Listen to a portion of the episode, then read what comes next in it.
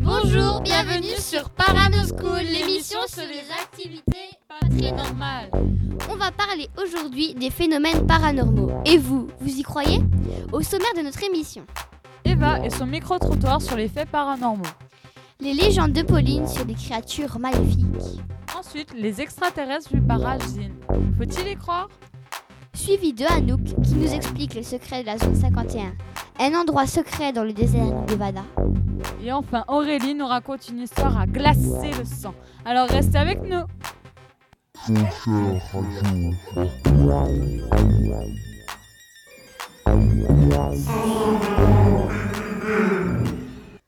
Et vous, vous avez déjà vu des fantômes Commençons sans attendre avec Eva. Alors, est-ce que vous avez été témoin de phénomènes étranges? Bonjour Eva. Bonjour. Euh, Qu'as-tu à nous proposer? J'ai fait une interview avec des gens pour savoir ce qu'ils pensaient du paranormal et si on- ils ont été déjà confrontés à une euh, situation paranormale. Et alors, il y en a beaucoup qui ont été témoins de... Euh, bah, ça dépendait euh, où ils ont vu dans des journaux, où ils ont vraiment vécu une, euh, une expérience.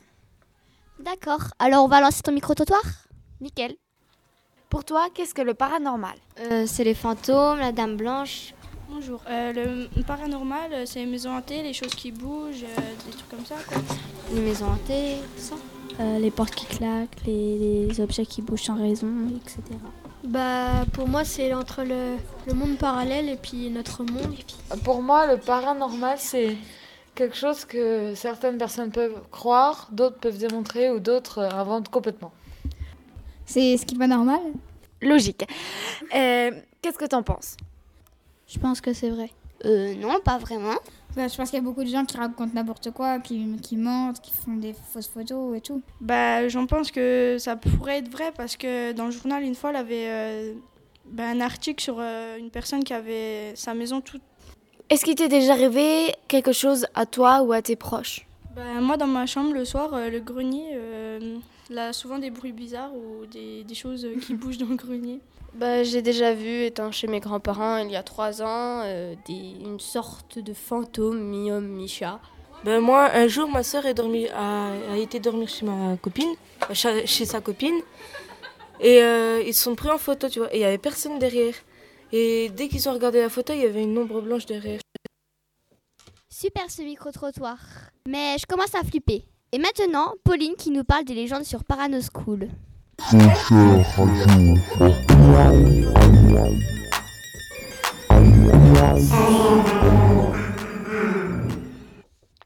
Bonjour Pauline. Bonjour Alors, parlez-nous un peu des loups-garous. Le terme loup-garou désigne un être humain ayant la faculté de se transformer en loup, volontairement ou involontairement, en quelques secondes. On dit également que le loup-garou se transforme durant les nuits de pleine lune, l'obligeant à rester sous la forme d'un loup jusqu'au premier rayon du soleil. Dans la version moderne, le loup-garou présente toutes les caractéristiques du loup, les poils recouvrant tout le corps, les crocs serrés, de longues griffes, etc. Le loup hurle à la lune comme un loup normal et se tient sur deux pattes comme un homme. Lorsqu'il change d'apparence, son odorat et son ouïe et sa vision nocturne se développent. Il devient agile et rusé. Le loup-garou est un tueur solitaire et impitoyable. Ils, ont perçu comme, ils sont perçus comme des créatures maléfiques qui sèment la mort et la terreur. Avez-vous une histoire sur les loups-garous? Oui, sur l'île de Cybale, un loup-garou sèmerait la panique. En deux ans, les carcasses de plus de 200 chèvres auraient été retrouvées sur l'île, présentant toutes les mêmes caractéristiques. Elles auraient été étranglées, éventrées, leur foie et leur cœur auraient été arrachés et on leur aurait sucé le sang. D'après le maire de Cybale, à chaque pleine lune, c'est un massacre continu des chèvres. La mystérieuse bête attaquerait entre minuit et 2 heures de- du matin tous les mois. Vous allez maintenant nous parler des vampires. C'est ça. Le personnage du vampire, légendaire créature drapée de mystère qui s'éveille à la nuit tombée et se régénère en s'abreuvant de sang mortel, hante notre monde depuis bien des siècles. Le vampire remonte à la peur du retour des morts malfaisants, en l'honneur desquels étaient parfois sacrifiés des esclaves, les prisonniers, les veuves et les concubines. Les vampires naissent de la morsure d'un autre vampire. Selon les histoires, il suffirait de planter un poignard dans le cœur d'un vampire pour qu'il meure. Avez-vous également une histoire de vampire? Non, j'en ai pas trouvé des plausibles. Bah, nous allons nous quitter sur ce témoignage. Au revoir. Au revoir.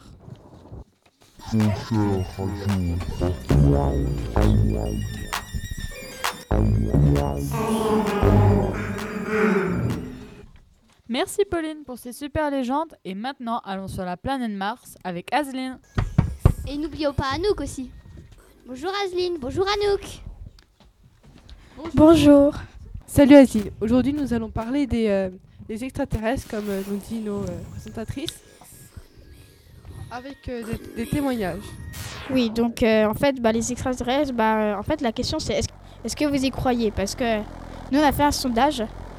bah, Il y a 40% des personnes qui y croient. Alors, ça fait, ça fait pas beaucoup quand même. Ça fait moins d'une personne sur deux. Croire qu'on est vraiment égocentrique à croire qu'on est les seuls dans l'univers. hein. Oui, parce que en fait, il y a des milliards de galaxies, bah, comme la nôtre en fait. Et puis, dedans, il y a plein d'étoiles. Et euh, bah, autour de ces étoiles, il y a plein de planètes qui tournent. Et puis, ce serait bizarre que sur des milliards de planètes, euh, bah, il y, en ait aucune où il y ait de la vie. Enfin, à part la nôtre, ce serait, ce serait vraiment euh, ouais, égocentrique euh, de penser que qu'on est la seule planète où il y a de la vie. Mais bon, il certaines personnes, si on fait un sondage, bon, si on parle mondialement, je veux dire, auraient déjà trouvé des, auraient des preuves que les extraterrestres seraient déjà venus un petit peu euh, sur Terre. Ah bon? Où ça? Alors, il y aura déjà euh, un témoignage qui aurait lieu dans- en Amérique du Nord, dans la zone 51. Tout aurait débuté quand un certain Bob Lazar, un technicien qui travaillait dans cette zone, aurait osé parler d'un secret qui mettait en danger son emploi. En effet, chaque employé perdrait une partie de ses droits institutionnels et en cas de révélation interdite, risque de se voir expulsé sans procès pour 20 ans. Cet homme affirmait avoir vu de ses yeux ce qui est considéré comme le secret de la zone 51 et qu'il appelle la zone 54. Selon lui, seules 22 personnes connaissent cet endroit. C'est déjà louche. Il s'agit de 9 hangars dont les, ports, sont dissimulées afin qu'ils ne puissent être repérés. Dans l'un de ces hangars, il aurait eu la surprise de voir un ovni ayant la forme d'une soucoupe. Il crut d'abord qu'il s'agissait d'un prototype de l'armée américaine, mais en se rapprochant, il remarqua, il remarqua que c'était la copie d'un authentique ovni. Bob Lazar prétend même avoir vu voler la soucoupe, et pour prouver ce qu'il disait, il emmena un groupe d'amis afin d'observer les performances. C'était en 1989, les témoins purent filmer la soucoupe lumineuse. à sa troisième tentative, Bob fut intercepté et arrêté. Il fut interdit de séjour dans la zone 51. Mais bon, il y a quand même quelque chose de louche dans ce témoignage. Bah oui, c'est un peu bizarre. La zone est défendue d'accès, mais euh, le gars, il ramène ses potes. Il filme la soucoupe en plus. Moi, j'y crois pas vraiment à celui-là. As-tu un meilleur témoignage, Jocelyne? Oui, j'en ai un. C'est un pilote de ligne en fait qui volait, qui était dans son avion. Puis euh, et puis euh, en fait, il voit voler un, disque rouge sur la tranche. Donc voilà. Et au, à un moment, il risque de percuter le disque rouge. Au moment de le percuter, en fait, le disque rouge, bah, il disparaît. Il, je sais pas, il se désintègre, il disparaît. Et, euh, et en fait, bah, quand il atterrit sur Terre, bah, euh, on va lui, on va le, enfin, quand il va essayer de raconter ça aux autres, bah, tout le monde va lui dire euh, qu'il est maboule et il, a même failli perdre son travail. Et en fait, quelques années plus tard, on a récupéré dans les archives de, l'armée américaine, enfin des radars de l'armée, ils avaient repéré le disque rouge qui volait sur la tranche. Ils l'avaient repéré, puis après il avait disparu des, écrans, comme, le pilote l'indiquait. Quand même, hein, il y en a parfois qui a vraiment pas à croire les autres. hein. Parfois, il peut raconter des bêtises, mais parfois, il faut quand même réussir à les croire. Et puis euh, sinon pour les preuves des extraterrestres, bah, il y, a, y a encore les, les traces de, ra- de radioactivité ou de, de, de brûlures, là où les gens euh, euh, di- disent avoir vu des extraterrestres ou des ovnis. N'empêche que j'ai eu un autre témoignage, celui-là, qui est déjà plus crédible, qui, serait aussi, qui parlerait aussi d'un aviateur. C'est ce qui se serait passé dans le triangle des Bermudes, là où de mystérieuses disparitions euh, totales ont lieu sans, qu'on sache pourquoi. Cet aviateur, une fois dans son avion, est très haut au-dessus du triangle des Bermudes, ces appareils ils seraient complètement déconnés. À ce moment-là, il, il a commencé un petit peu à, paniquer. Et euh, alors qu'il commençait à, qu'il commençait à perdre le contrôle, un sorte de voile noir s'est mis sur lui. Il a vu plus rien. Il voyait plus rien depuis son cockpit. Il a continué d'avancer, d'avancer, d'avancer, d'avancer euh, à l'aveugle. Et d'un seul coup, le voile il s'est retiré et il était devant la ville. Tout était lumineux, il a manqué de rentrer dans une tour. Ah ouais. Heureusement qu'il s'est retiré le voile noir parce que sinon. euh, Oui. Bon, alors sinon, si on, si on veut essayer de repérer de la vie extraterrestre un peu plus loin que dans l'atmosphère, euh, bah, il y a déjà sur Mars, on a retrouvé des traces d'eau. Donc peut-être que, avant il y en avait qui vivaient dessus. Euh, donc c'est- un peu accessible déjà. Et puis il y, a des- hommes qui pensent déjà aller vivre sur Mars. Et après, un peu plus loin, c'est un des satellites de Jupiter. Donc petite précision, les satellites, c'est pas seulement des satellites des machines. La Lune, c'est un satellite de la Terre. Donc les satellites de Jupiter, il y en a 63 et c'est tous des petites planètes. C'est Europe, le satellite en question. Et dessus, bah, les scientifiques, euh, bon, bah, ils sont pas encore allés dessus, c'est un peu loin encore, mais, euh, mais ils, ont- ils, pensent que peut-être que de la vie, euh, il y a peut-être de la vie là-dessus. Et euh, un peu plus récemment, on a vu une, une- une étoile en fait, qui d'une certaine manière clignotait, parce que des, des fois, elle avait un éclat plus fort que, que, que d'autres fois. Et en fait, c'est pas régulier. Donc ça laisse penser qu'il y a une, une construction extraterrestre qui passe devant et, qui, bah, du coup, cache la lumière de l'étoile et la, ce, qui, ce qui donne cette impression de clignotement en fait. Ah oui, d'accord, ce serait quand même quelque chose d'assez euh, impressionnant. Mais en fait, quand on y pense, nous, on n'arrive pas à voyager dans l'espace, parce qu'on manque, euh, manque de temps. Il faudra aller plus vite que la lumière, il n'y a pas encore de moyens qui existent. Mais euh, j'en aurais, on en aurait trouvé un qui serait de, traver- de traverser à travers des portails euh, universels, les trous noirs. En effet, d'après la théorie d'Einstein, les trous noirs aspirent la matière, qui aspirent la matière seraient reliés à des trous blancs qui la rejetteraient. Oui, mais Ainsi, attends, c'est- je fais juste une petite précision. Les trous blancs, ils sont pas tout le temps là. Il y a des trous noirs qui n'ont pas de trous blancs au bout, selon Einstein. Oui, c'est pour ça que je dis euh, selon la théorie d'Einstein. C'est une théorie seulement. Ainsi ces, trous, ainsi, ces trous seraient reliés avec différents univers. C'est pratique comme de transport.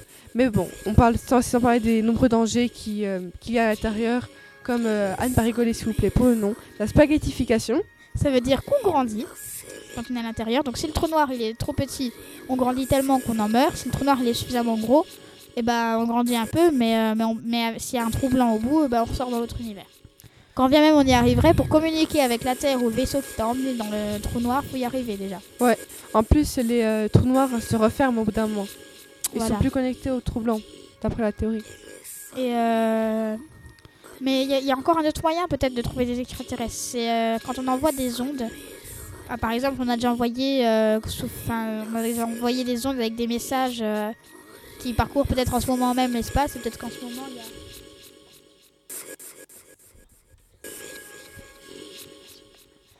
Et, euh, et donc en fait, on les, on les, envoie et peut-être qu'en ce moment même, bah, bah, il y a des extraterrestres qui sont en train de les recevoir ou alors qui, qui parcourent l'espace, euh, donc des signaux radio et peut-être que les extraterrestres vont nous en renvoyer un euh, pour indiquer leur présence.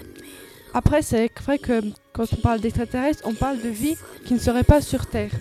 Mais il faut réussir parfois aussi à imaginer une autre façon de vivre que nous. C'est-à-dire des personnes qui pourraient fonctionner sans cerveau ni cœur. Oui, ou alors sans eau ni oxygène. Voilà. Donc, euh, comme quoi, euh, il pourrait y en avoir sans même qu'on s'en rende compte. Ça se trouve, les... ça se trouve sur Mars, dans l'air, il y en a, mais euh, on ne se rend même pas compte parce qu'ils parce qu'ils sont pas, ils sont- fonctionnent pas comme nous. Voilà. Puis il faut aussi- bah, et puis parfois aussi, bon, on cherche des planètes sur lesquelles on pourrait vivre, nous, mais euh, peut-être que, il faudrait chercher d'autres planètes, pas seulement avec de l'eau ou de l'oxygène dessus. Comme par exemple des planètes euh, qui n'ont pas de, des planètes qui ne sont pas matérielles, comme euh, Uranus, je crois qu'il est comme ça. Uranus, Jupiter, Neptune, il me semble, elles sont toutes des planètes gazeuses. Bon bah, bah, Sur ce, on a terminé sur notre débat, donc on va devoir euh, vous quitter. Au revoir. au revoir. Merci Anouk et merci Asline. Moi, Mars, je croyais que c'était une barre au chocolat.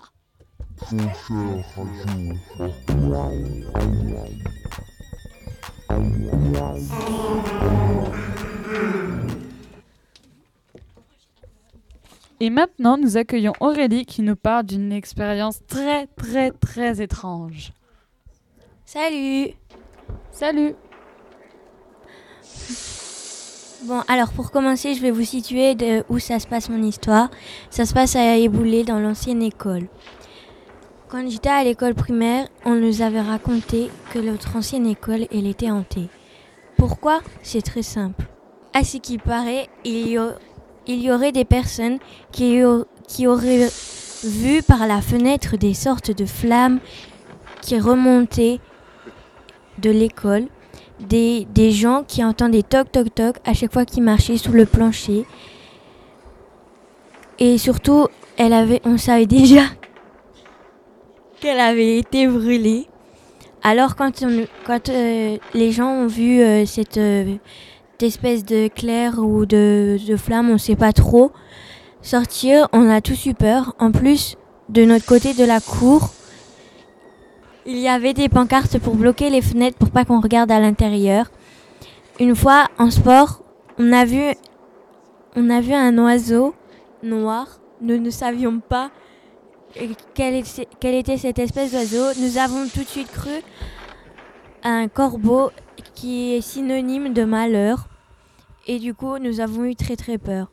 Avec des amis, nous avons essayé d'enquêter, mais nous n'avions pas, nous n'avons pas réussi, réussi car les, professeurs ne voulaient pas nous en parler. Alors j'ai demandé à un animateur de la garderie qui avait étudié ici de nous dire ce qui s'était passé.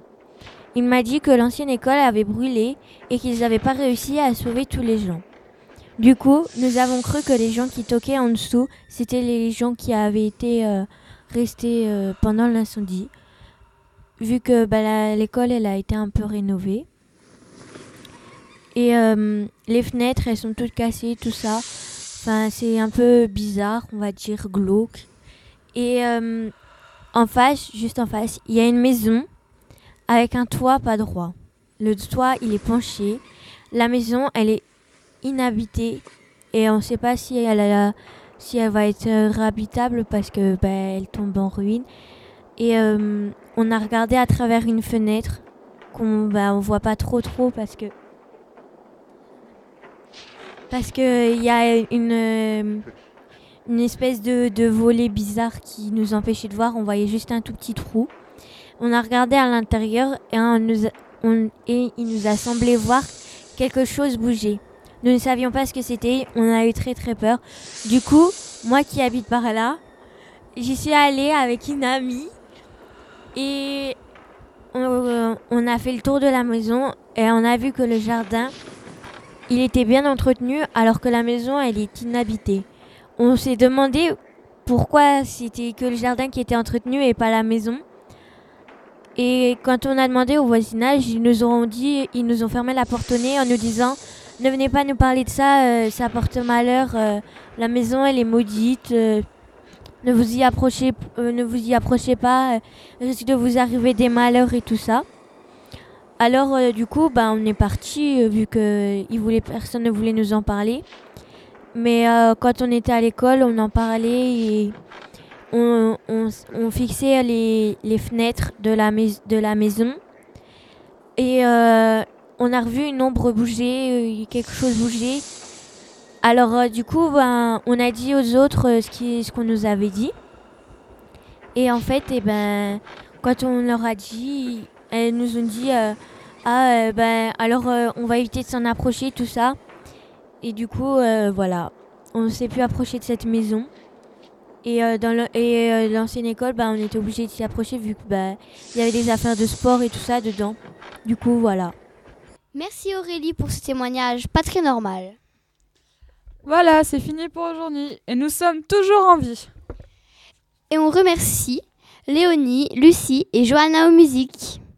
Au revoir, on vous aime Et n'oubliez pas ce soir de ne pas laisser un pied en dehors du lit.